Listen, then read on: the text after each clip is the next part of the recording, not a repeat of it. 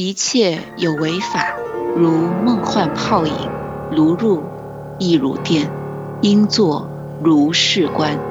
让我们一起进入六法全说的世界。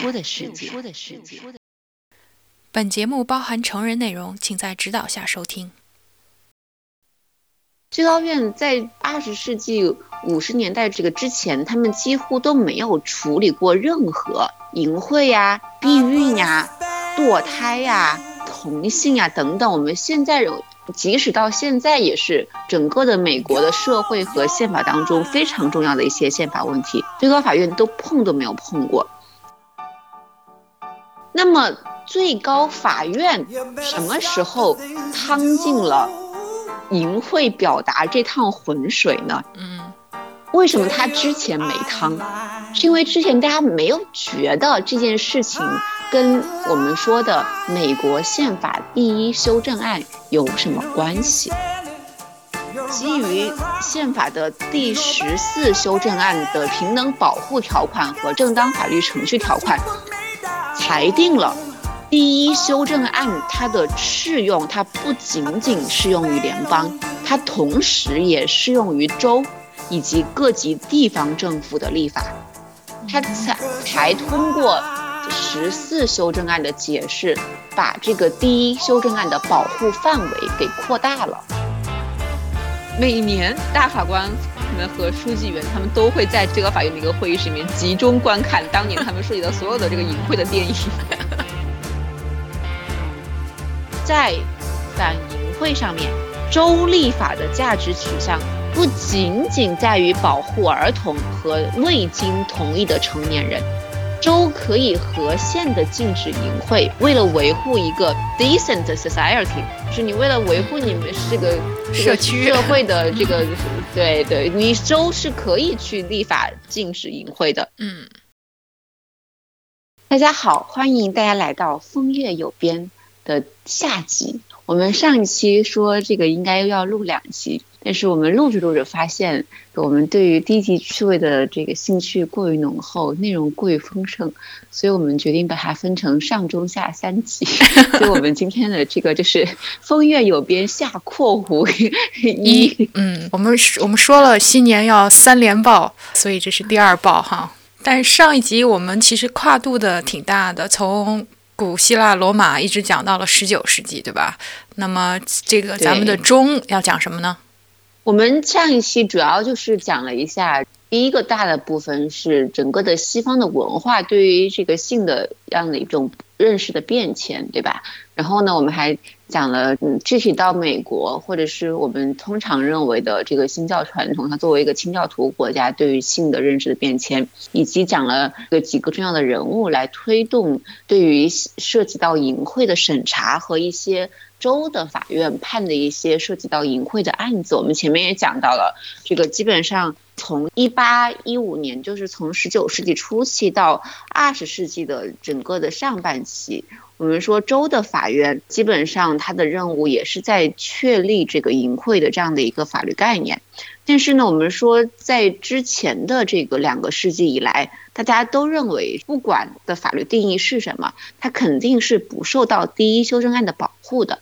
嗯，但是呢，到一九五零年代之前，也就是二十世纪的上半叶之前，大家可以看看我们前面讲那些案子，全部都是在地方法院判的，或者说是地方的上诉法院。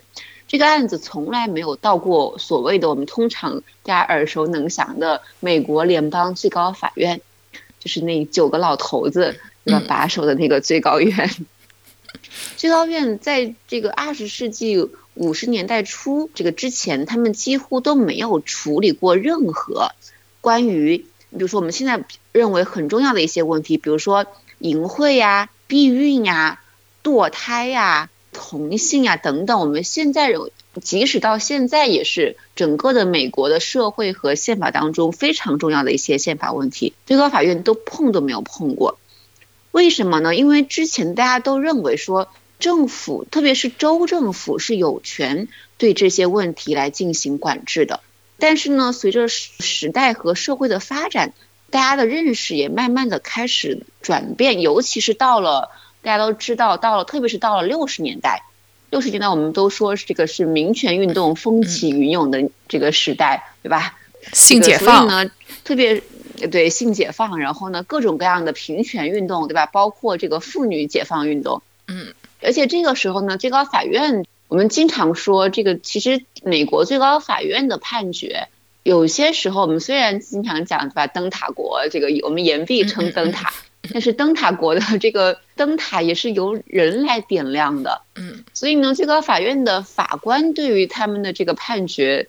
所能够产生的影响是非常巨大的，有些时候你都不能说这个都不知道到底是这个历史的偶然还是历史的必然，可能是历史选择了你这个人，还是你这个人造就了这个历史，都都是个。那当然这个问题太大了，我们就在这里就不讨论了。在我们前面第一期上的时候讲了，在这个十九世纪末期开始。我们前面讲了有一个有一个这个可能精神有问题的 那个 Comstock 先生，对吧？对。从那个时候开始，这个美国的法律开始对这个性的表达有了一定的这样的一种审查的规范，特别是这个我们所谓的 Comstock Act，就是它的这个法令出台之后，事实上当时的每一个司法的这个辖区，它都有禁止出售呀、出版呀，或者是拥有色情淫秽材料的这些法律规定。并且呢，这段时期整个法院对于淫秽的审查的标准也是相对而言，当然我们前面也讲过，也有一些变化。但是呢，总体上看，它还是比较单一的，它还是主要还是用了这个英国最开始的那个标准。嗯。但是呢，到了五十年代后期，一个问题开始冒出头了，就是对于所谓的性的言论的审查。他有没有违背第一修正案呢？哦，有同学就会疑惑，那为什么他之前没有提出这过这个问题呢？对啊，这里面有两方面的原因。第一个，之前我们都说这个一个问题引起大家关注，如果是一个特别特别小众的事情，它大概率不会引起大家太多的关注，对吧？嗯。所以呢，它一方面在五十年代后期引起人们的关注的一方面的问题就在于，实在是。它有一个小众的文化，变成了一个相对而言比较这个流行的文化了。嗯，大家都知道对吧？你看五十年代后期，二战已经打完了嘛，对不对？二战打完了，美国的色情出版市场，哇哦，风这个蓬勃发展。因为大家要知道，这个一直以来，相对于，比如说我们经常言言必称欧美。但是欧洲的对于色情的审查是要比美国松特别多的，因为我们前面也提到过，美国的这种传统主要是由于比如二次觉醒的宗教原因等等，对吧？嗯。但是呢，特别是在欧洲，特别是比如说法国呀这些什么一些地方，它根本就对吧？你看法国人多么浪漫，对不对？所以呢，欧洲对于这个材料的审查是非常松的，所以呢，打仗的时候。士兵们从这个欧洲背回来了各种各样的琳琅满目的欧洲出版的小黄书以及色情杂志，速成了一下。对，并且大家知道，我们著名的前几年刚刚去世的花花公子创始人这个修先生，对吧？他是第一本 Playboy 是在一九五三年出的。嗯。当时他出第一本 Playboy 的时候，那个他的整个的这个杂志社是靠一万美金起的家，他是五三年起的家，到五六年他的杂志就卖了三点五个 million，三年他从一万到了三点五个 million 也很夸张，而且你想想那是五五六年的美金呀，对吧？而且那个时候你可以在任何大街上的任何，比如说一些。报摊、报刊亭上呀，还有那些什么，把这个什么走过路过不要错过的那种十元店里边，还有甚至是任何的药房，就什么 CVS 这类地方，你都是可以轻易买到那种物美价廉的色情刊物的。普及，普对非常普及。比如说，这个在五六年就出版过一本小小册子，叫做这个 Payton Place。有人把它翻成佩顿镇，但是也有人把它翻成冷暖人间。他那本小册子呢，它描写了是三个女人在一个新英格兰地区的一个小镇子上的生活。然后这本书出台出了这个之后呢，第一个月跟前面的这个 Playboy 以后一样，卖了三点五个 million 的，对吧？三三百五十万本。嗯。然后呢，霸占了这个 New York Times 畅销书榜单榜首长达五十九周。我天，这个成绩和这这这特别牛，一年多。然后现在，嗯，对啊，现在有一本书可以霸屏 New York Times 畅销榜这个五十九周，简直了，对吧？嗯嗯。并且第二年，五七年这本小册子就拍了电影，并且就是五七年当年的这个美国票房冠军。就是这部电影，就是就是这个 Peyton Place。嗯嗯。然后呢，他后来甚至还得了第三十届奥斯卡最佳影片提名。可是大家想一下，我们前面讲过，其实美国的电影协会自己，它其实是对电影有一个很严格的审查，对吧？它其实它的自我严格是要比法律的规定要严得多的。嗯嗯。所以从这里面可以看出来，啊，你看资本的力量，资本的嗅觉。是最灵敏的，嗯，他既然敢拍，甚至是把他敢这个把他提名奥斯卡最佳影片，肯定是嗅到了这是个社会的风气的一大转变嘛，嗯，但是呢，当然你这个风气转变了之后，肯定就会有人不高兴，对吧？所以呢，宗教组织这个时候就又在呼吁这个要进行更严格的对于这个色情的法律规制，并且大家要想到这个，其实，在二十世纪五十年代中期，它其实其实是麦卡锡主义盛行的一个时代。嗯，所以呢，那段时候呀，国会它搞了一个这个特别委员会。这个特别委员会是用来调查啥的呢？就是因为这个已经有很多人要求说，这个我们现在的社会风气，对吧？太堕落了，我们要对这个他们进行进行更严严重的这个法律审查、法律规制。对。所以呢，这个时候国会任命了一个特别委员会，让特别委员会调查一下，说，哎，到底我们的这个社会是不是堕落到我们现在的法律已经不够用的程度之上？说我们到底需不需要再制定这个更严格的对于色情的管控？嗯。但是呢，后来呢，这个委员会得出的结论认为说，色情材料对于这个社会的影响其实是被低估了的，它确实会。破坏我们整个的社会的价值观呀，还有这会败坏年轻人呀。所以呢，教会在这一阶段，它也扮演了非常重要的角色。在这一时期，很多的这个经典作品都被针对了，都被去提起了诉讼呀，或者是都被禁了。包括比如说我们著名的《洛丽塔》。哦，对对对，还有一些很多的这个著名的小说呀，以及这个电影的审查。你比如说，不仅仅是我们传统上认为的这个小说、电影，那个时候已经有电视了，就是五十年代后期嘛。对。到一九五六年的时候，比如说那个时候有《猫王》这个上了一个节目，然后呢，那个摄像呀，大家都知道这个《猫王》的这个舞蹈是非常的，对吧？有暗示的，或者说它是有有有性暗示的，对吧？嗯。所以最后呢，那个摄像他都只拍了猫王腰部以上的部位，这个是当时的我们说当时的社会背景。那么最高法院什么时候趟进了淫秽表达这趟浑水呢？嗯，为什么他之前没趟？是因为之前大家没有觉得这件事情跟我们说的美国宪法第一修正案有什么关系？在一九五七年之前，最高法院其实他一直在避免审查第一修正案是不是保护淫秽言论的问题，因为这也可以理解。就像后来罗伯特·杰克森法官说的，说一旦最高法院趟了这趟浑水。那这个事情可就对吧，没完没了了。嗯，你是你就可能你就不叫最高法院了，你可能就变成对吧最高淫秽法院了，对吧？你要判一个案子，它是不是淫秽？因为它是个案审查的嘛，对不对？嗯，你总得要看一看这个案子里面涉及到的材料到底构不构成淫秽。所以呢，问题的关键还不在于这个我们说对于淫秽的宪法定义是什么，这是第二步的问题。但是前面第一步的问题是什么呢？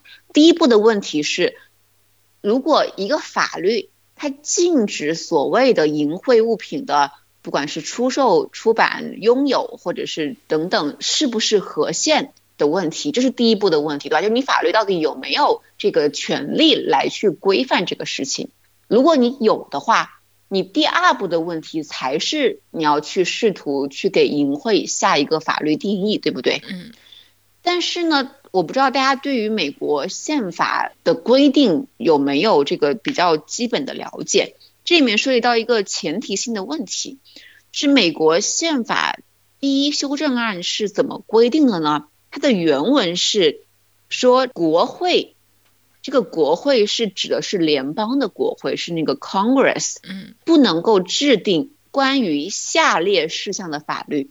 它是列举的，比如说这个你不能够确立国教，或者是禁止宗教信仰自由，然后呢，你不能够剥夺言论自由和出版自由，以及也不能够剥夺人人民和平集会和向这个政府申冤请愿的权利。这个是他第一修正案的规定。但是大家注意到这里面的主语，这个主语是国会。但是我们前面大家可以看到，我们其实很多的案子它都是在州层面的，它并没有上升到联邦，对吧？这是为什么呢？因为如果大家对美国的建国历史有所了解的话，就会知道，美国当时打独立战争的时候，已经有了很多的这个殖民地。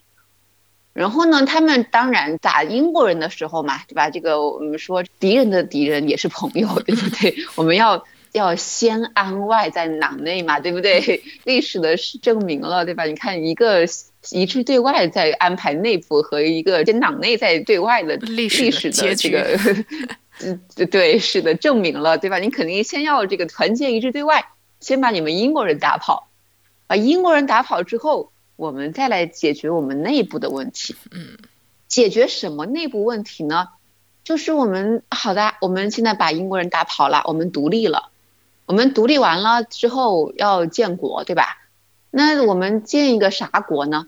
这里面就涉及到其实著名的两派的争论，所谓的联邦党人和反联邦党人。比如说有一本著名的书是《联联邦党人文集》嘛，嗯嗯，联邦党人文集是个啥呢？其实就是当时制宪的时候，然后那群觉得我们要搞一个这个联邦的那些国父们，在报纸上发表的各种各样的文章。就告诉民众，哎呀，联邦好，联邦棒，这个我们一定要选联邦，对吧？的各种各样的这推销他们联邦制的文章。总总而言之，联邦制获胜了，对吧？可能是基于他们提出的联邦制有各种各样的好处。但是呢，大家要注意，这里面有一个前提的条件，就是他们建国的时候，其实他们各个殖民地之前都已经有了自己的宪章的。所以呢，他们的美国的宪法中间的一个一大要义是什么？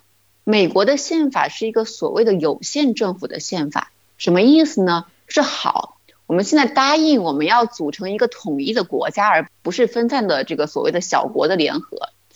但是呢，为什么反联邦党人不想搞一个统一的国家呢？是因为他们觉得你一个国家大了，你就会欺负我们。当你的国家权力越大，对吧？我们经常说国家机器，对吧？你权力越大，你就更有可能去欺负我们老百姓，对吧？我们好不容易从大英帝国的魔爪下逃出来，我们难道又要这个 陷入这个 臣服于对，陷入另一个汪洋大海当中吗？所以呢，美国宪法是要干嘛的呢？它其实有根本目的是要限制那个新成立的。联邦的权利，所以呢，它里面有重要的一条，写的是，如果宪法，它当然宪法它列举了，比如一二三四五六七，说我们宪法授予给联邦政府的权利，然后它有一条说，如果宪法当中没有明文授予给联邦政府的权利，由各州和人民保留之。OK，什么意思呢？嗯，理论上就是我给你的才是你的，这是一个特别霸总这个宣言 的。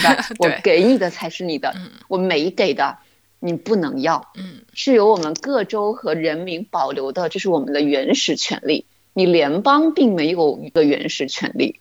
你联邦的权利来源于哪呢？你联邦的权利只来源于我们宪法给你的授权，所以宪法第一修正案它才规定的是什么？国会不得立法。它当时的最大的 concern 是你搞了联邦之后，你联邦会不会对吧？用你的国家机器来侵犯我们的言论自由，侵犯我们的宗教信仰自由的权利，对不对？所以呢，是国会的立法。它其实呢是到了后来，在一九二五年的时候，这个联邦最高法院通过一个案子，基于宪法的第十四修正案的平等保护条款和正当法律程序条款，裁定了第一修正案它的适用，它不仅仅适用于联邦，它同时也适用于州。以及各级地方政府的立法，他才才通过十四修正案的解释，把这个第一修正案的保护范围给扩大了。就它不仅仅规制国会的立法，也规制州的立法和这个其他的地方政府的立法。这个是一个法律常识上面的这样的一个前提。嗯，走了很长一段路啊。对，是的。而且呢，即使是这样，通常之前。最高法院对于第一修正案的应用，也基本上没有涉及到任何关于淫秽的问题，因为这个我们前面讲过的，之所以他们搞第一修正案不能够限制言论自由和出版自由，是由于我们本质上它是要保证什么？它其实是一个政治权利，什么意思呢？我我为什么国家不能够限制你说话的和这个你出版的自由呢？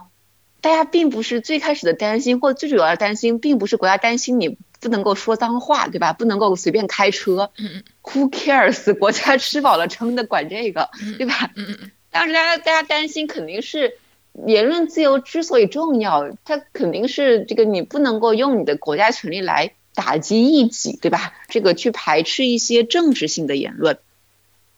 所以最开始言论自由根本就没有在管理这个色情言论的问题，并且第一修正案大家去看行文，他说这个 Congress should make no law，它是一个绝对性的话语，它没有说不能够制定过分限制言论的法律，或者不是说你不能制定这个限制哪一方面言论的法律，它就是一个绝对说国会不得立法限制言论和出版自由。如果我们严格的按照文艺解释的方式，这里面又涉及到一个一个问题啊，就是我们通常都说法律的条文，它一旦被制定下来之后，它就是滞后的，并且它一定是要经过解释的。嗯，对。什么意思呢？就是你这个法律对吧？你就算规定的再简单、再明确。它在具体的适用到个案的情况之下的话，它是一定要解释的，要不然你是不可能适用的。你比如说杀人偿命，是不是一条非常简单明了的法律，对吧？它再明确不过了，对不对？嗯。可是你真的要适用的时候，问题很复杂，对吧？什么叫做杀人？故意的谋杀算杀？对吧？那过失呢？嗯嗯，对吧？或者是意外呢？嗯，对吧？算不算杀？那你杀人的原因也有很多种，对吧？你前面是由于你老公一直在家暴你，你把他杀了，嗯，和他在外边找小三，你把他杀了，这里面有没有区别？所以你即使任何简单的法律，它要适用的话，它都必须被解释。那么你怎么样解释法律？就有很多种方法。你比如说最简单的，或者是我们最常用的方法，叫做文艺解释，什么意思呢？那你就看他怎么写嘛，以及我们按照社会公众对于这个词的通常的理解，或者说我们就去翻新新华字典，对吧？新华字典怎么解释的，我们就认为它是什么意思，对吧？当然，在法律解释方面，还有另外一种。非常重要的解释，比如说我们有，特别是在宪法解释里面有所谓的制宪者原意的解释方法，什么意思呢？比如说我们要确定一一段文字它要表达的意思究竟是什么，但是有些时候你是很难确定的。我们都说一个一千个读者心目当中有一千个哈姆雷特，嗯，那哪个哈姆雷特是真的哈姆雷特呢？啊，我们小时候都做过无数道阅读理解。啊，鲁迅说门前两棵树，一棵是枣树，另外一棵还是枣树。他为什么要这么写？在表达什么样的中心思想？这个问题谁说了算？大法官说了算，教育部说了都不算。对这个问题，鲁迅本人说了算呀，对不对？老子当时怎么写的？你自己在这瞎猜有个屁用？你要问我呀，对不对？所以法律说，你说你这个条文什么意思？你们前面不要逼逼，对吧？你去问问那个写这一条的人，他是怎么想的？嗯，对吧？嗯。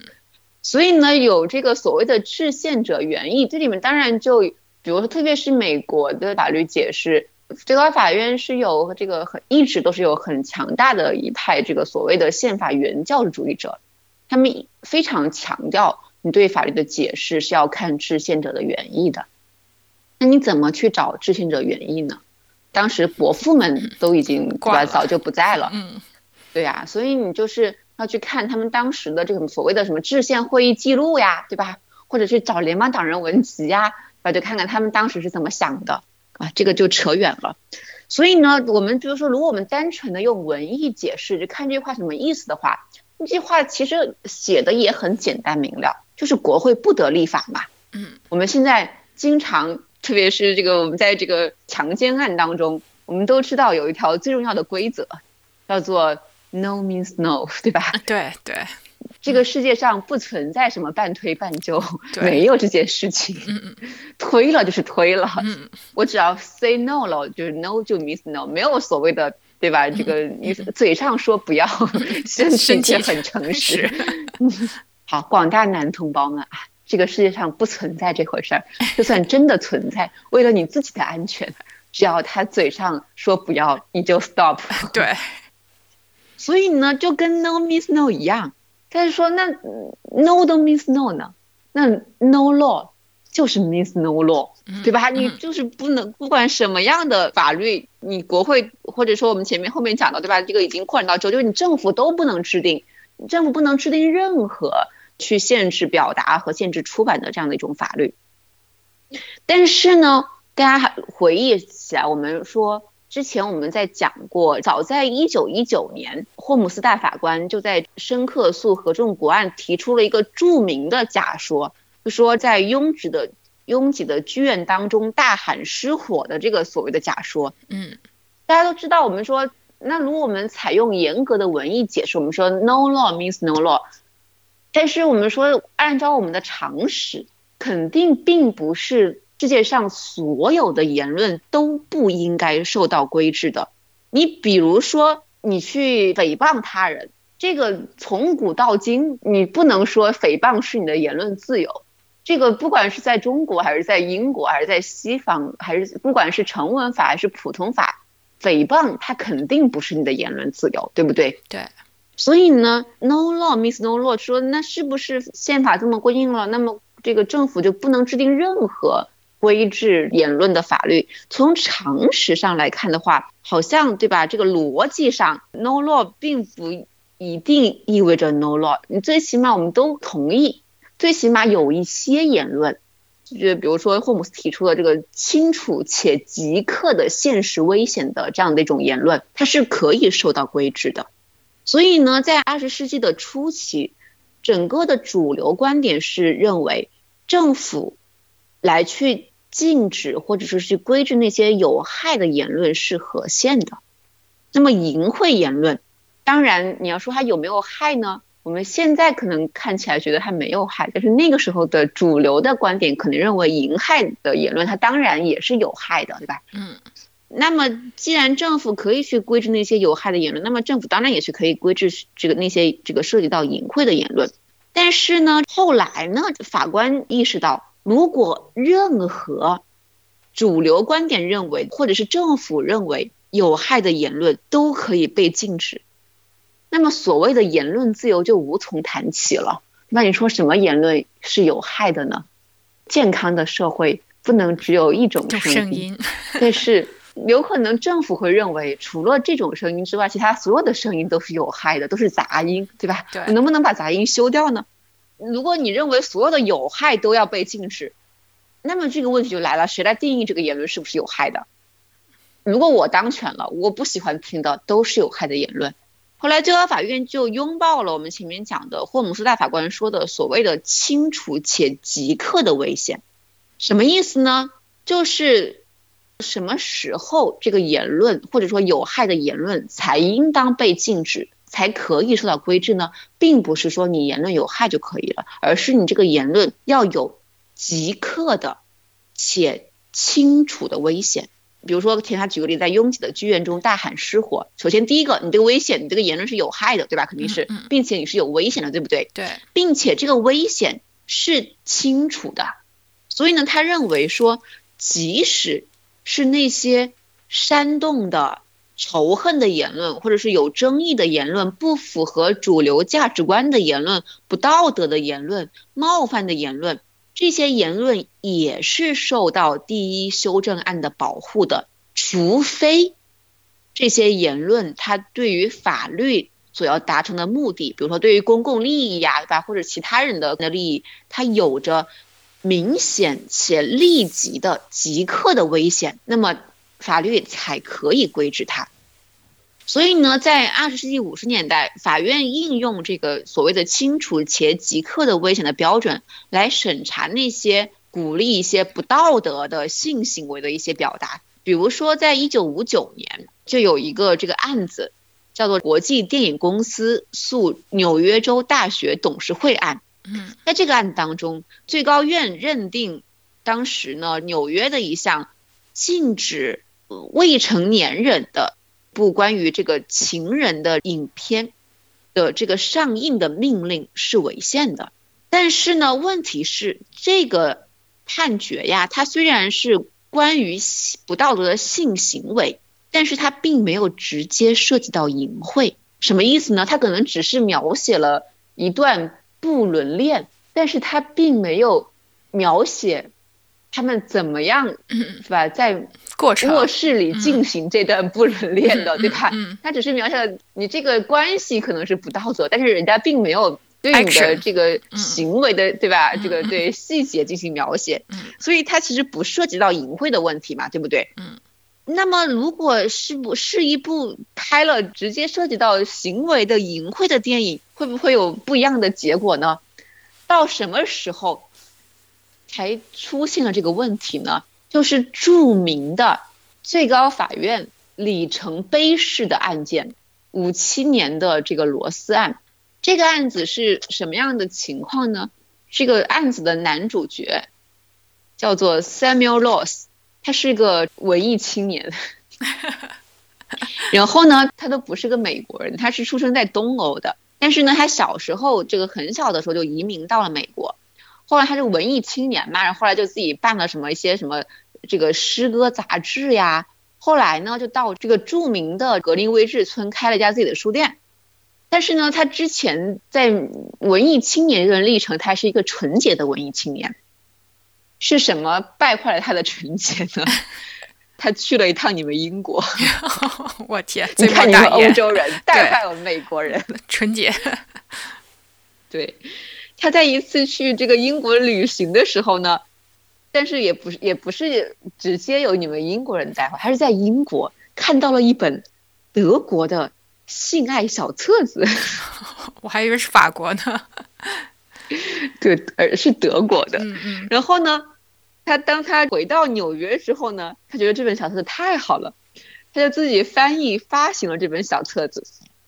当然那个时候，当然你你发行，的肯定都是通过邮局发行嘛，对吧？嗯。所以呢。后来就被邮局这个审查叫停查扣了，但是那个时候还是小打小闹，并没有对他提起什么刑事诉讼。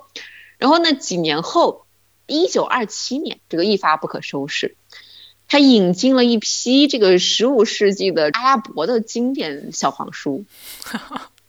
我看了一下，叫什么什么这个 The Perfumed Garden，什么香水花园呀。然后呢？大家还记不记得我们当第一期讲这个那个神经病呢那个 Comstock 后面还有一个他的继任者，叫做 Samuel 的 Samuel 的那个人，对，就被那个人盯上了，所以呢，那个 Samuel 就把 Rose 给抓起来了，然后呢，他被这个罚款了五千美金，并且关了两年。然后呢，他的这个所有的阿拉伯，对吧？阿拉伯这个小黄书都被禁止出版了。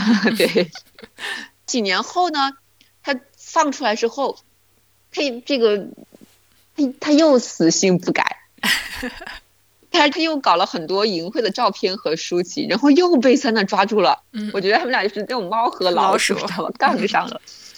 然后呢，他又被判了服了七个月的劳役。嗯，放出来之后，他又。坚持不懈，屡败屡战。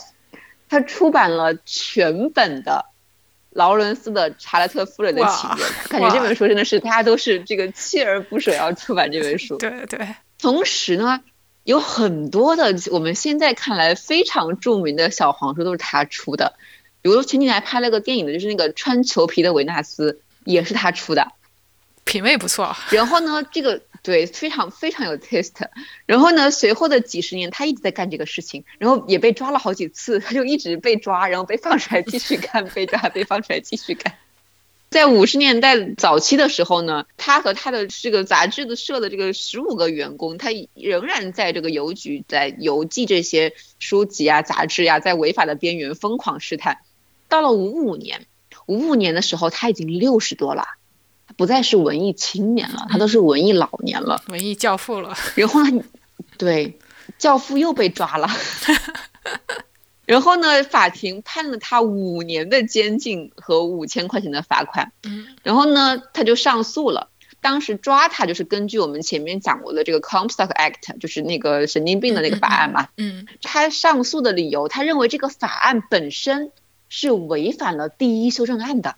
然后这个案子就先到了上诉法院，但是呢，这个上诉法院的法官认为说，因为他自己承认他自己售卖淫秽物品了，对吧？上诉法院认为说，你既然你你自己已经承认了你售卖淫秽物品了，那这里面就没有第一修正案什么事儿了，因此呢，他驳回了他对于这个法案合宪性的质疑。但是呢，法这个上诉法院给出的意见当中。有一个叫做 Flank 的法官，他提出了异议。他认为说，这种这个政府仅仅因为一个作品可能刺激读者的淫欲或者性欲，就对他进行审查，是对言论自由的一个极大的威胁，并且呢，这种对于成年公民的这种家长主义的这种审查，也不利于一个自由社会的形成，并且他认为，制定第一修正案的国父们。我们说前面讲过对吧？我们说的对吧？你怎么确定意义呢？你看国父们怎么想的嘛。但是问题是，这里面就有个诡调的方面，就是他们翻了各种各样的这个会议记录，不知道为什么，就是他们讨论第一修正案的记录，就死活找不着。但是我们前面也讲了，国父们那个时代，他们也比较清纯，并并不，对，并不没有，他们那个时代还没有我们前面讲过的所谓的二次觉醒嘛，对吧？所以他那个国父们，他并不保持着维多利亚的那种性观念，所以可可能他们的法官认为他们的性观念是比我们现在的这个法律当中的性观念要更开放的，对吧？嗯嗯。所以，对吧？所以他们认为这个可能国父都不会不会认为他是他是隐晦的。对，然后呢？到了一九五七年，这个案子终于到了最高法院。当然，这里面有一个，我又又插播一个法律小常识，就是什么样的案子能到美国联邦最高法院呢？你就算你在中国打官司，是吧？你先去这个基层法院，然后你二审去了中院，对吧？或者是你大案子一审在中院，二审到了这个是高院。嗯，你正常情况下。一个案子你不会到对吧？这个最高人民法院去审的，对吧？对，并且你就算二审，你也不会到最高人民法院，对吧？你除非特别特别特别特别重大的案子，才可能到这。比如说你要审判四人帮。那么在美国，什么样的案子可以到联邦最高法院呢？就不知道，不一定，看法官们的心情。哦，是吗？因为。对，因为每年都有大量的案子会涌到最高院，让最想让最高院去审，特别是一些关于重大的宪法问题的案子，对吧？你这个大家都想去最高院审，那案子多了去了，最高院就那九个人，那你九个老头儿，对吧？那个时候都是老头儿，现在还是是有女生，那那个时候都是老头嘛。嗯。九个老头，一年还有半年的度假，他们怎么可能审得来这么多案子呢？所以呢，最高法院审什么案子是由他们开庭之期之前，他们是会去捋溜一下他们到最高法院来的案子，然后他们自己会选一些他们比如说认为重要的，或者是他们感兴趣的案子，然后呢去发调顿令，他才可能进到最高法院来进行审判。简单说就是法官们想审查就审查，如果他们决定。不趟这趟浑水，他们是可以不趟的。OK，但是呢，不知道为什么，对吧？他们决定趟这趟浑水了。这是美国历史上第一次所谓的 obscenity，就是淫秽和第一修正案之间的这个 battle 到了这个最高法院。然后呢，当时五七年的时候，最高法院是一个偏向于自由派的法院，并且。当时的首席大法官沃伦大法官，他是一个可以说是美国最高法院历史上最激进的一个法院了，最自由的，没有之没有之一。对，如果你们去看美国这个法院历史的话，你们就会发现，好像基本上几乎所有的对于通常我认为的那种什么平权呀，还有这种权利啊，这种自由的这种重大的案子。都是沃伦法院判的，嗯，然后呢，这个沃伦大法官呢，他当然是自由派的嘛，所以他肯定倾向于，对吧？这个要倾向于这个罗斯的。但是呢，当然这边还另外插一个法律小常识，就是最高法院的判决书呀，我不知道大家有没有看过这个判决书，比如说我们国家法院的判决书。现在判决书公开嘛，如果大家有兴趣的话，可以去裁判文书网上去找，很大部分都能找到的，并且我告诉你们，裁判文书网才是一个真正的吃瓜基地，其实能找到各种各样的瓜，就你们缺少发现瓜的眼这个眼睛，裁判文书网里面的瓜比那些八卦记者爆出来的多多了。你们去看中国的裁判文书，你们就能发现，比如说你判决书，对吧？前面有有一些，比如说有案件事实，对吧？这个比如说原告怎么说，被告怎么说，本庭认定的事实是什么，对吧？然后呢，根据本院认定的事实，我们然后我们下面有这个，我们说法律的逻辑嘛，三段论，对吧？大前提、小前提、结论。大前提，吧，比如说法律规定杀人偿命，小前提你杀人了，所以根据刑法的规定判你死刑，对吧？这是一个法律最基本的逻辑。所以呢，我们的判决书基本就是把前面事实认定，后面根据中华人民共和国什么什么的法，对吧？然后判处你什么什么之类的，或者是或者是判决什么什么什么。但是呢，美国的判决书不大一样，什么意思呢？就是在美国的这个判决书里边，你是能够看到不一样的观点的。打个比方，我跟你打官司，最后。法官，比如说最高法院九个人，对吧？嗯。五比四，就就有一个人，比如五比四判我赢了。嗯。如果这个案子是在中国，他肯定判决书里面就说，对吧？这个本院认为，对吧？这个教授说了对，所以呢他赢了，然后就没了，对不对？嗯。但是呢，在美国最高院的判决书里能看到，五个人他可能有好几种情况，比如说这个他会首先他会指定，一般而言他会如果。这个首席大法官在多数那边，一般而言就是由首席大法官自己或者他指定一个法官写判决书，然后呢，还有四个不同意的，对不对？他们四个可以去写他们自己的异议，他们可以提出他们不同意的理由。嗯，记录在案。对，记录在案。而且即使，比如说我们五个人都同，有五个法官都认为我应该赢。但是他们可能认为我应该赢的理由不一样呀，对吧？嗯，他们有些人可能认为是因为我有理，有些人可能是因为我长得好看，对，因为像杨幂，对他这个理由也是可以写出来的。所以呢，当时这个沃伦法官，当然他作为首席大法官，他是在这个多数一边的，但是呢，他自己并没有写判决书，因为大家。当时这个案子到最高院，肯定全国关注嘛，对吧？嗯嗯。第一次，对吧？这个大家都这个吃瓜群众，这个摩 摩摩拳擦掌。嗯嗯。大家都以为沃伦会自己写判决书。嗯。因为呢，他是我们前面讲过的，对吧？他是他是一个自由派的旗手呀。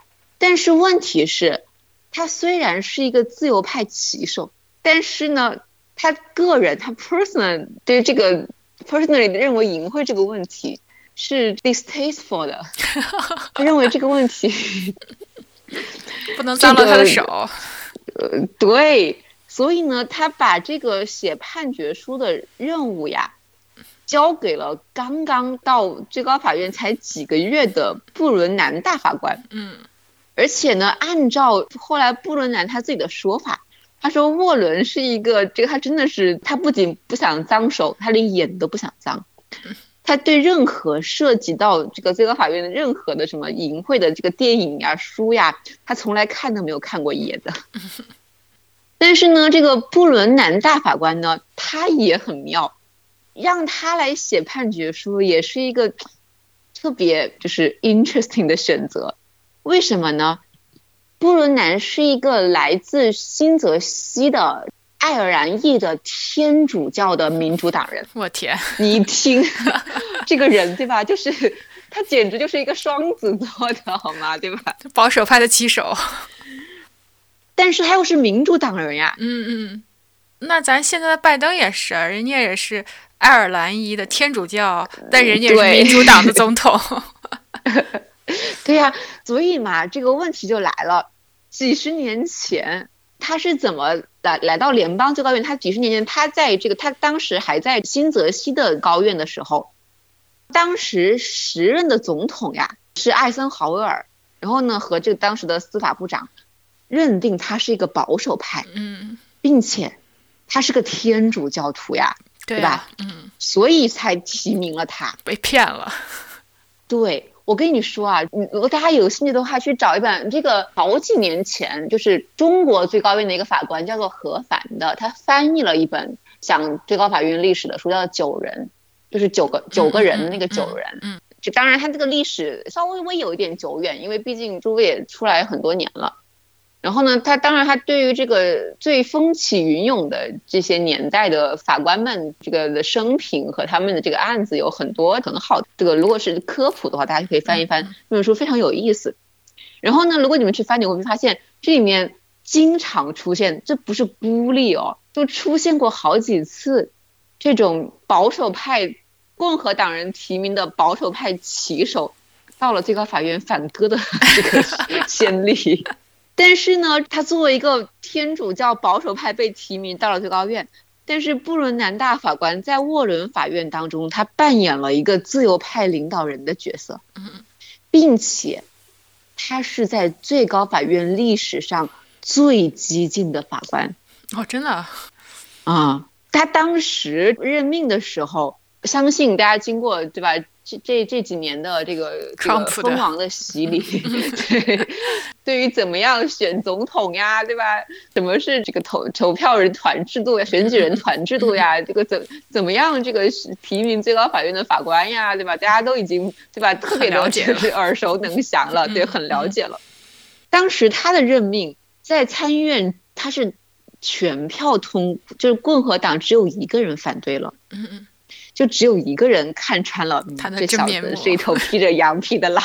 对，然后呢，在这个判决书当中，布伦南大法官说，这个问题就在于说，首先第一，我们认定认定事实，你肯定是违反了这个法律的，对吧？嗯。但是问题是，你上诉的理由说这个法律是违宪的嘛，对吧？那么淫秽是不是一种属于第一修正案保护范围之内的？这样的一种这个 free of speech 的这个 speech 呢？嗯嗯。那么为了回答这个问题，布伦南他这个啪啪首先回顾了各种各样的历史，然后呢说这个历史上对吧，我们绝大多数的这个保障言论自由的立法表明，宪法我们的宪法并不是单纯的 no law means no law 的。它虽然看起来是给言论自由提供了绝对保障，但是事实上宪法并没有给言论自由提供绝对保障。比如说我们前面讲的诽谤，从始至终宪法就不保护诽谤。嗯，并且呢，我们也有足够的这个现当代的证据表明，淫秽同样也不在这个言论自由和这个出版自由的保护范围之内。这他确认了说，有一些类型的言论并不能受到第一修正案的全面保护。嗯，就跟这个霍姆斯理论是一样的吧？比如说你有对吧这个即刻且这个现实的危险，那你肯定不保护，并且他认为说，由于对于第一修正案的原意已经不可考，我们前面讲过的那个国父找不出来这个会议记录找不着了，嗯所以呢，他认为说，我们现在认为为什么要保护言论自由呢？就是为什么第一修正案给了言论自由那么大力度的保护，它的行文是如此的绝对。我们说，虽然说事实上它不绝对，但是它它既然用了这么绝对的语气，就说明它肯定是极其重要的，对吧？并且它还是第一条修正案，对不对？嗯所以呢，我们为什么对于言论要的保护要提高到如此之高的范围之上，是由于我们的目的是要保护那些有价值的言论。就我们保护言论自由的目的，并不是让你们整天这个三姑六婆家长里短的，嗯我们保护的目的是为了维持我们一个民主社会的一个民主机制的运转。所以呢，只要某一个言论对社会是重要的，并且我前面讲过，他是一个特别激进的法官，对吧？他他认为说，只要某一个言论对于社会有一丁点儿、一丢丢的重要性，就应该保护。那么，嗯对，不管这个言论是多么离经叛道，多么有有悖常理，多么有争议，多么非主流，多么被社会主流所憎恶，它都受到第一修正案的全面保护。但是，obscenity 淫秽是属于那种完全没有任何社会重要性的言论。嗯所以它不在保护的范围之内。大家注意啊，这个对于淫秽的定义是非常非常严格、非常窄的。嗯什么意思呢？比如说一本小黄书、一个小电影，你只要有一丢丢重要性，对吧？不管是用社会价值、文艺价值吧、艺术价值或者是什么，任何只要对社会有一点点价值，你就不算淫秽哦。嗯淫秽它不被第一修正案保护，是因为它完全没有任何社会价值。嗯所以呢，到底什么是淫秽呢？布伦南大法官就说了，我们说这个 obscenity 它不受第第一修正案保护，那么什么才是 obscenity 呢？他说，不是所有的关于性的表达都是隐晦的。然后他就在判决书当中写出了我们在上集题记里面说的那段话，他说性是人类生命中的一股伟大而神秘的动力。巴拉巴拉巴拉巴拉巴拉，嗯啊，这个大家听完整版先去看这个这个倒回来去听第一第一期。所以呢，性和淫秽是不能够等同起来的。你不能够因为某一个作品涉及到性，就说它是淫秽的，它就不受地球人保护了。淫秽跟性的区别是啥呢？他认为淫秽是为了为了淫而淫。嗯你描写性，你可以是为了丰富你的表达，或者是你的作品的主题，对吧？但是他认为淫秽当中的性，纯粹就是为了激起性欲，或者是为了激起色欲。那么问题又来了，那激起谁的色欲呢？对吧？你如果有人有性瘾，他看见啥他都能够激起色欲。还有我们前面讲过，如果一本书它只有一段能够激起色欲呢？所以呢，在这里面，布伦南他对于这个淫秽的标准，他提了一个新标准。首先，第一个，你应当按照当代社区的标准，整部作品的基调，在整体上是不是会激起平常人的色欲？这是他在一九五七年的著名的罗斯案当中提出的对于什么叫做淫秽的新的标准。当然，他自己后来对于他这个标准后悔了，但是他后悔的原因是认为他就认为这个应当给予淫秽更大的自由，但是这个这个是后话。但是他这个是他的这个提出的新的标准。但是呢，他仍然认定罗斯是有罪的，因为他认为他这个确实这个是有问题的。这个时候呢，著名的布莱克大法官和道格拉拉斯大法官发表了这个异议的意见。他们俩呀是坚定的言论自由的捍卫者，他们俩的观点就是 no law means no law，说了不能 这个规制就不能规制，不管你说啥你都不能管。嗯。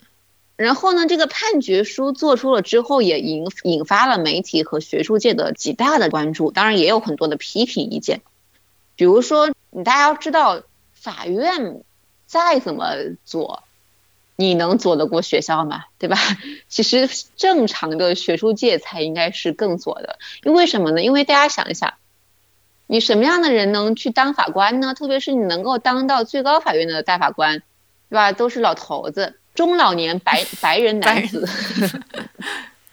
他能够走到哪去，对吧？那你说，你特别是在这个，你看五十年代末六十年代初，对吧？这个社会运动风起云涌，最左的地方肯定就充斥着年轻人的学校嘛，对不对？所以那个时候是这个学术界肯定更左。然后呢，当时这个著名的法学家叫做 Louis Hacking 的人，他在哥伦比亚罗里维上写了写了一篇这个文章，尖锐的批评了这个这个判决。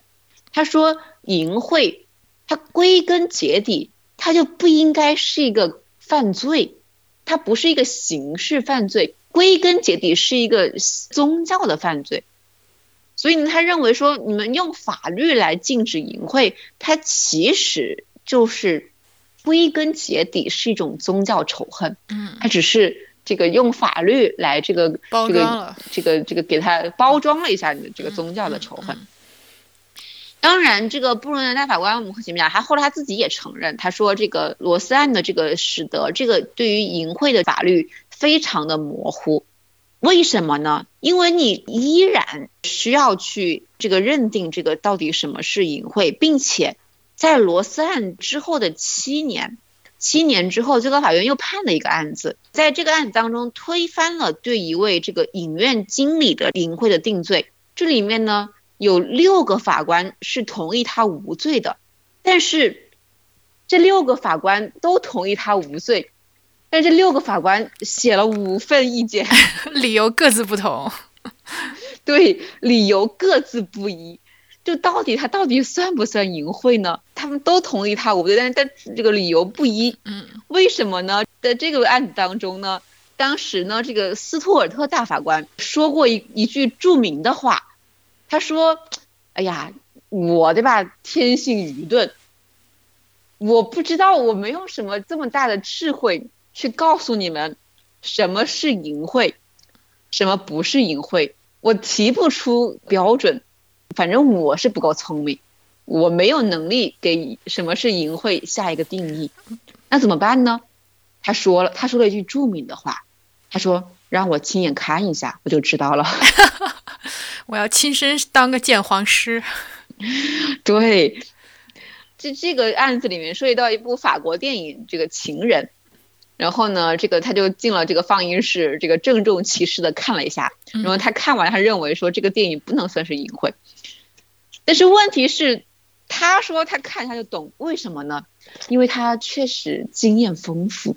他二战的时候，他在那个卡萨布兰卡服役。OK，你想想，二战的时候，卡萨布兰卡是一个什么地方呀？对吧？这个吃过见过，对不对？但是问题是，你并不是所有的人都吃过见过，以及有人不想吃、不想见。所以呢，看就是这样，就说明其实他即使立了这个标准，但是大家对吧？其实分歧依然非常巨大，对吧？并且你分歧如此巨大，你就使得你很难给下面的人指引。你有这么大的分歧，那你说让我看到有招，那我那我其他人，比如说我下级法院，或者是我出版商，或者是我电影制片人。我怎么知道你看完之后你 认不认为它是淫秽的，对吧？你无法去指导人们的行为了嘛。嗯。但是呢，大家要知道，到了六十年代，对吧？这个美国对于性跟性表达的态度又发生了一个大的转变。六十年代性解放，对吧？我们前面讲过了，对吧？这个避孕药发明之后，对吧？还有这个妇女解放运动，嗯，和另外一些关于这个很多的这个作品的发表，整个的性解放运动开始重塑了美国的文化。比如说这个六五年，当时的一部电影叫做《典当商》的，他就拿了这个电影协会奖。我们前面讲过了，对吧？这个海斯法典可是非常严格的，但是这个电影里面是有袒胸露乳的这个画面的，他仍然拿了奖。然后呢，到了六八年，海斯法典就彻底的被抛弃了，就被新的我们所谓的电影评级制度给取代了。所以，对吧？你成年人你就可以去看看大胸了，对吧？对。然后六九年，这个比如说当中有部电影叫《冷酷媒体》，它当然出现了这个。男女的正面全裸镜头，还有童年对吧？还有一部著名的电影《午夜牛郎 》，你有没有听过？就对呀，《Midnight Cowboy》对吧？然后呢，它它里面有很多的裸体和性的那种，人家人家拿了奥斯卡最佳影片呢。嗯嗯，并且当时呢，有一部这个瑞士进口的大片叫做《I'm Curious》。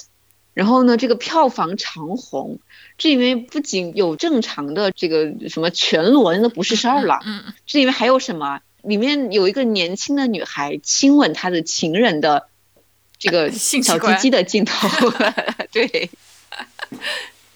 然后呢，在百老汇啊，很多的这种一些歌剧啊、戏剧啊，都有这个性的内容。比如说那个著名的那个 Hair 毛发，当时他那那部剧的这个主题曲。它里面的歌词就写的是什么？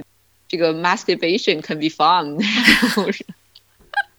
那时候甚至主流媒体像 Newsweek 和 Times，它都是有封面都有正面全裸的照片出来的。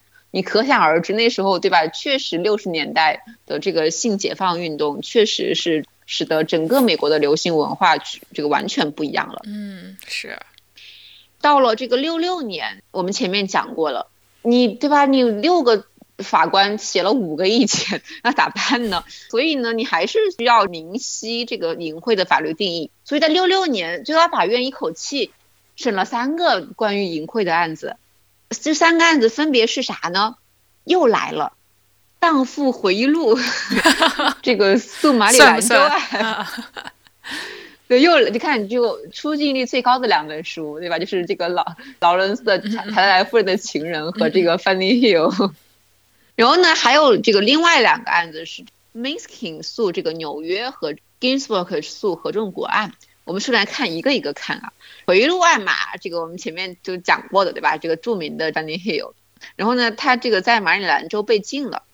后来呢，最高院呢是以六比三的判决判定这本书它并不淫秽。然后呢，这个判决书依然是由布伦南写的。布伦南就认为说，这个你要认定淫秽，你必须结合三个要素，对吧？前面讲过，你整个作品的主基调是为了为了引起淫欲，并且呢，你作品对于性的描写必须极大的挑战了当代社区的标准，以及作品必须毫无社会价值。但是呢？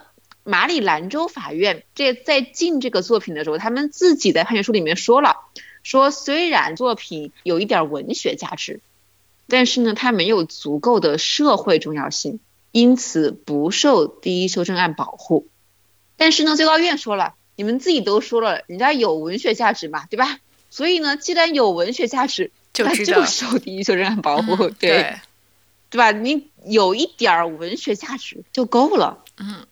然后呢，在第二个案子当中呢，被告呀，他被这个认为违反了这个纽约州的淫秽法案，因为他生产销售了很多那种便宜但是比较劣质的这种小黄书，就像那种口袋书呀什么的，出了五十本书，内容非常的重口，就是五十五十本重口味的劣质小黄书，里面有什么恋物癖啊，然后同性呀、同性性行为，还有这个什么性虐呀等等内容，它有很多那个书的封面都是一个女的呀，被被。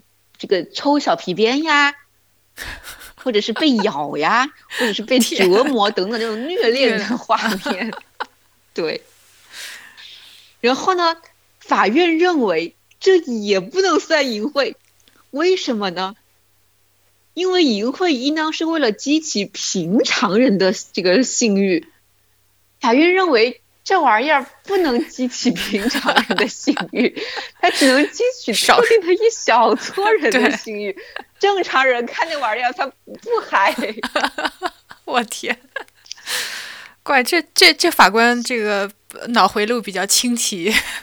这可想而知，当时的社会风气，对吧？是这个多么的开放。嗯。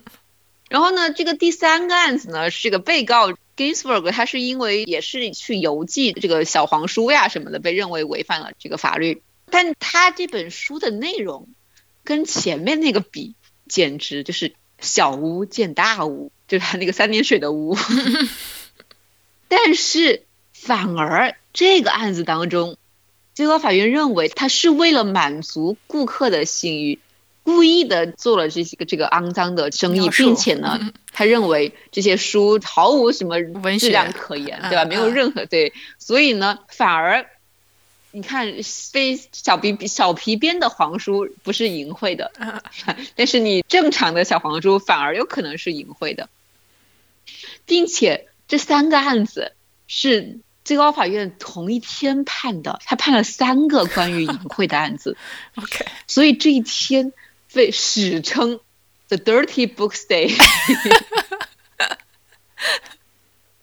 然后呢，这个店没没过多久呀，又出了一个事儿，有一个个叫 Sam 的人和他老婆，他姓 Ginsburg，就是 Sam 金斯伯格和他的老婆。在长岛的这个 Belmore 开了一家叫。Sam 的文具和餐厅的店，这店里面呢，它有一些就是那种小家庭店嘛，它既卖一些杂货，然后它也卖一点简餐嘛。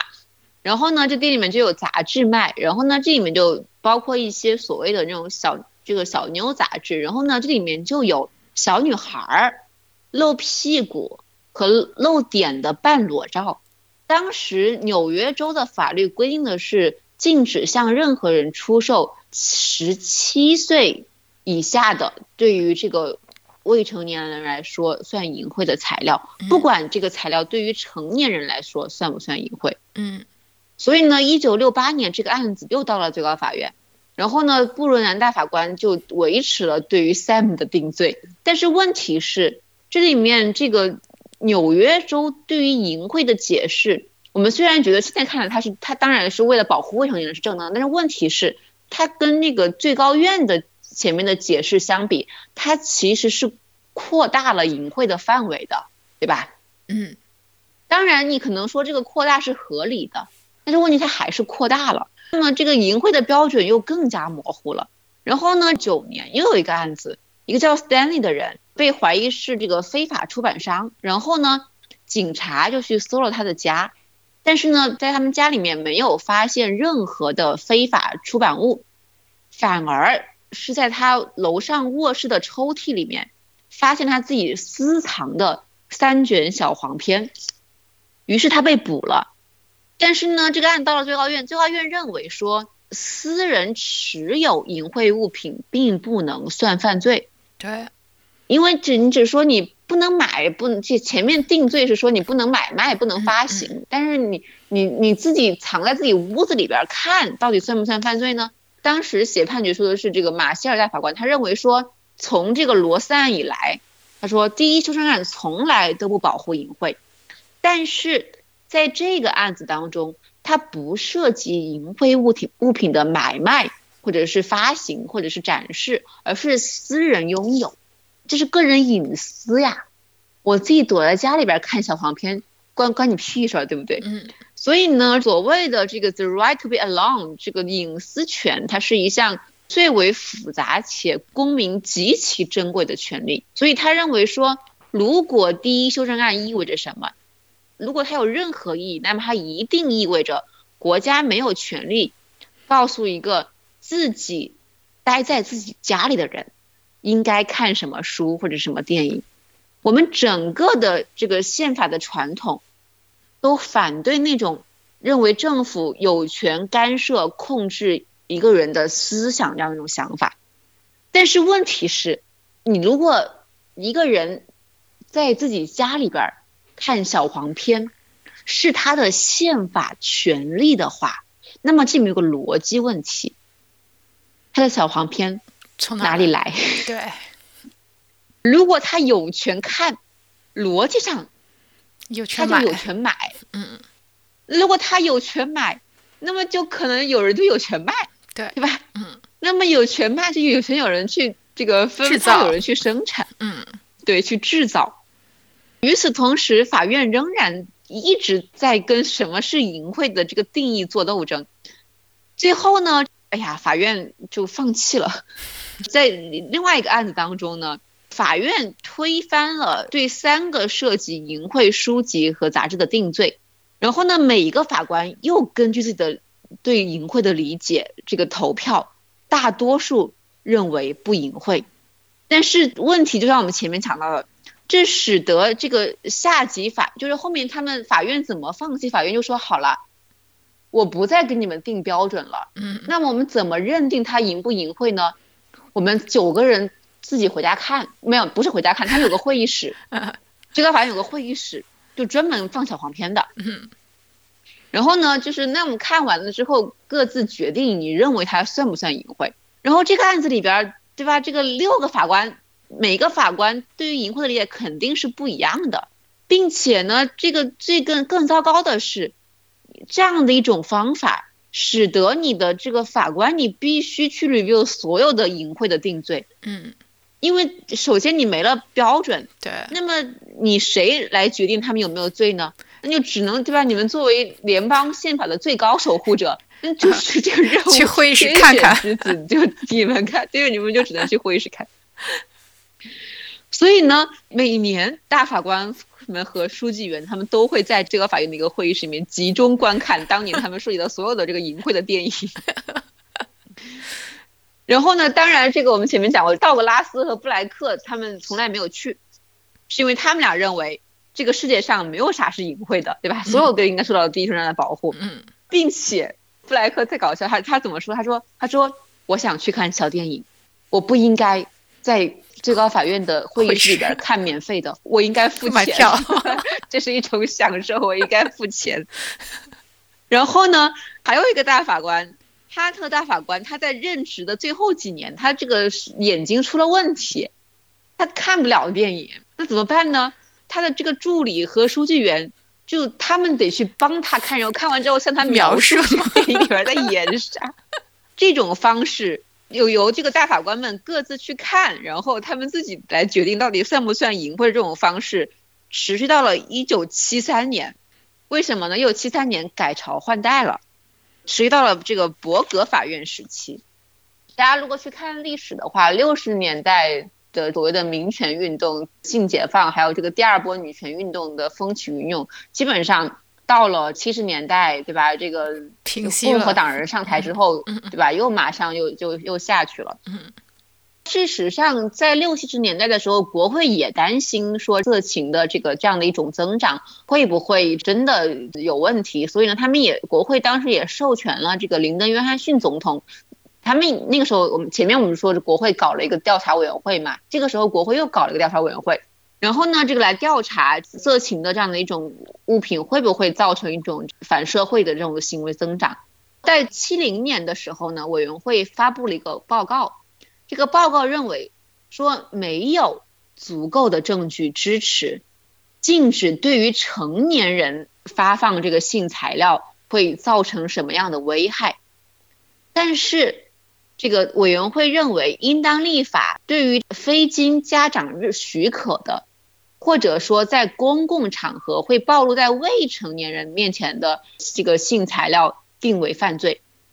所以呢，委员会认为说，为了保护未成年人，虽然没有证据证明未成年人看了小黄片就会怎么样，嗯嗯，但是委员会也说，但是也没有证据证明他不能看了完全不会没有怎么样。嗯嗯所以呢，委员会就认为说，这个时候家长就应当担当起肩负的责任，应该由家长来决定你要不要给你小孩看。嗯。同时呢，立法也应当协助家长来控制儿童对于色情产品的接触，这是对于未成年人，基本上就是家长控制，并且国家要立法帮助家长控制，对吧？最起码你在公共场所，如果未成年人能看见，你就不能让他接触到，对吧？对。然后呢，至于非公共场所，家长说了算。对于成年人，哎呀，萝卜青菜各有所爱，爱干嘛干嘛。你不可否认，有脱离了低级趣味的人，对吧？老衲没有这种城市的欲望。对。所以呢，政府可以对公共场所的这个涉及到性的这个问题来进行规制。但是问题是，这个委员会完成报告的时候，时代已经不同了，尼克松上台了。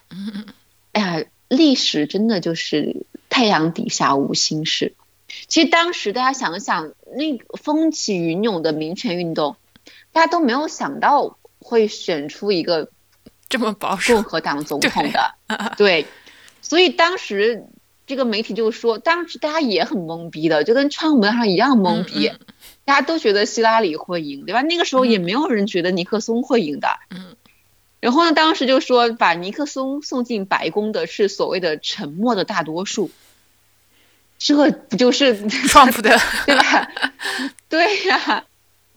对啊，这个尼克松本人对于这个性解放是很恼火的，所以呢，他承诺了，他说只要我在白宫一天，我们对于将这个脏东西从这个人民生活当中清除出去的努力就不会停止，不会放松，并且，哎呦，尼克松跟川普一样，命太好了，为什么呢？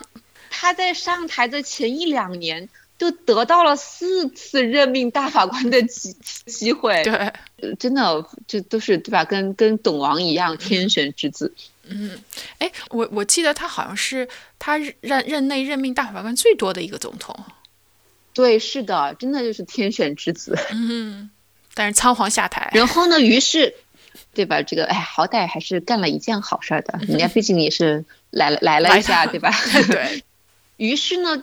他任命了四个大法官，四个保守派大法官，伯格大法官也是这个接替这个沃伦当了这个首席大法官，还有这个布莱门克，还有鲍威尔，还有伦奎斯特，所以立马这个最高法院就三百六十度大转弯啦。他由一个如此之的保护这个权利、开这个自由的激进的法院，变成了一个这个比较保守的法院。然后呢，这个新的首席大法官这里面其实也很好玩。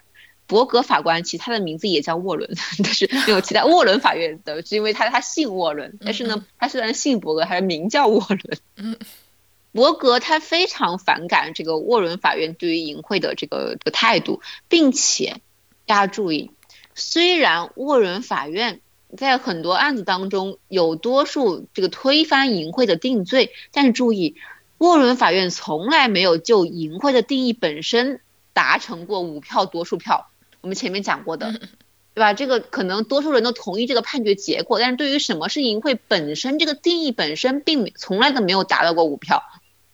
所以呢，这个时候，对吧？他就抓住了机会，在七三年的时候，最高院判了两个著名的案子：米勒诉加利福尼亚案和这个巴黎成人影院案。然后呢，在这个米勒案当中呢，被告米勒。他是这个西海岸的色情大亨，他是西海岸最大的色情产品这个这个这个经销商，经销商，经销商对最大的 dealer，他被控违反了这个加州的反淫秽法案。然后呢，这个巴黎的这个成人影院案，它涉及到的是两个电影院，然后呢，这个电影院放了两部电影，叫做《Magic Mirror》，就是魔镜和。It's all comes out in the end。这部电影里边呀，描述了此处高能预警，描述了 blow job 呀，包括女对男的 blow job 和男对女的 blow job，以及这个群交的场面，并且拍的非常的直白。就是我我我看到的资料里面用的话就是。留下了非常有限的想象空间，就是他都不没有任何艺术表现手法，就是明晃晃的拍给你看的。但是大家注意啊，这个剧院的名字就叫就叫做 Paris Adult Theater，它是个成人剧院。嗯，然后呢，在影院的入口处有一个标志，就写着亚特兰大最好的成人电影院，并且上面写了二十一一岁以下禁止入内，以及还写了如果看裸体会冒犯到你，if you're in the nude body。会冒犯到你，Please do not enter，不要进来。嗯，什么意思呢？第一个，成人，对吧？第二个，他排除了未成年。第二个，他也是经过你同意的。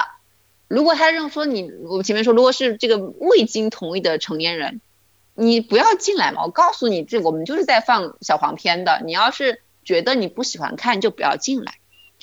那么在这种情况下，对吧？影院是不是还要受到这个刑事的追诉呢？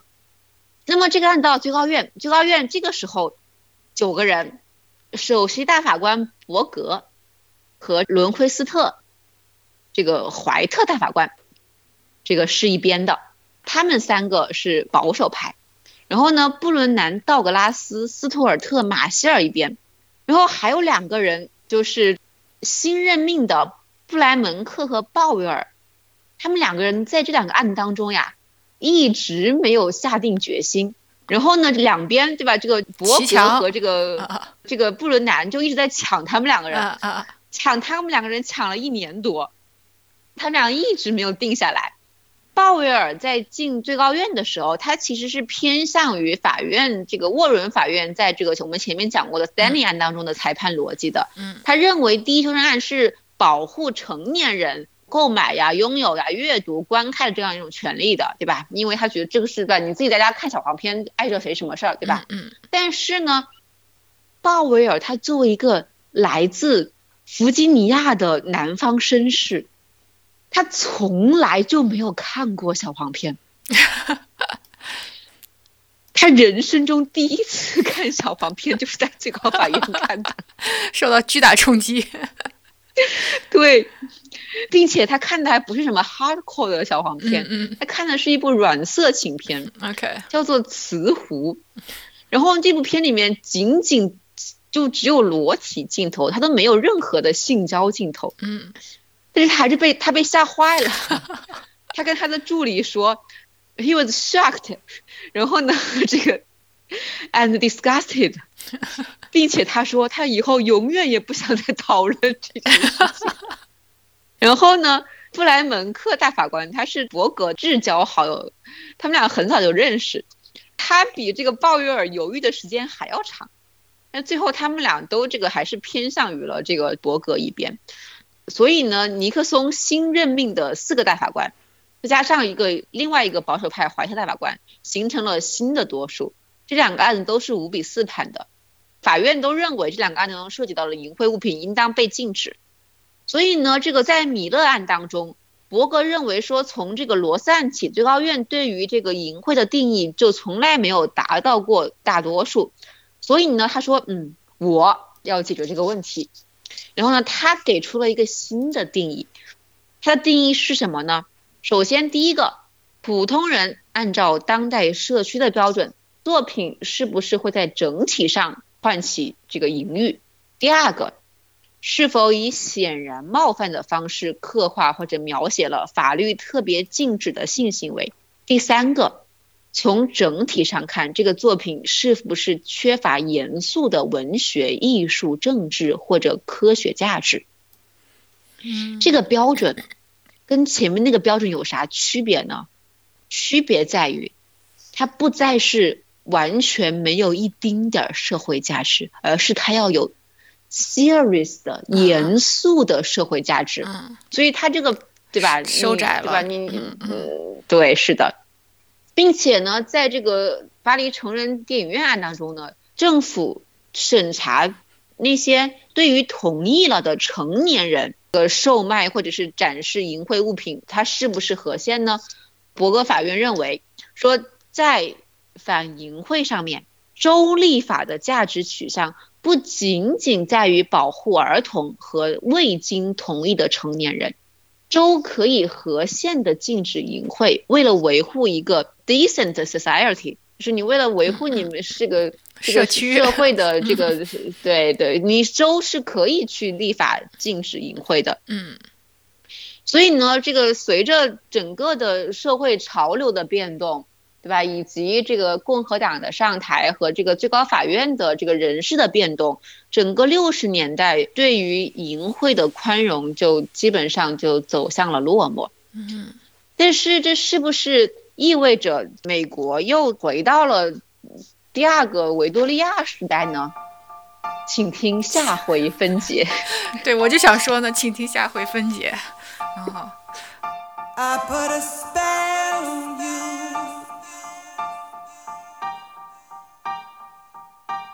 because you're mine.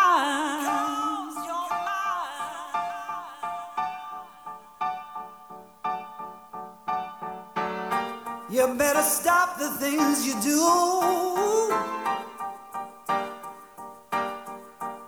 I tell you, I ain't lying.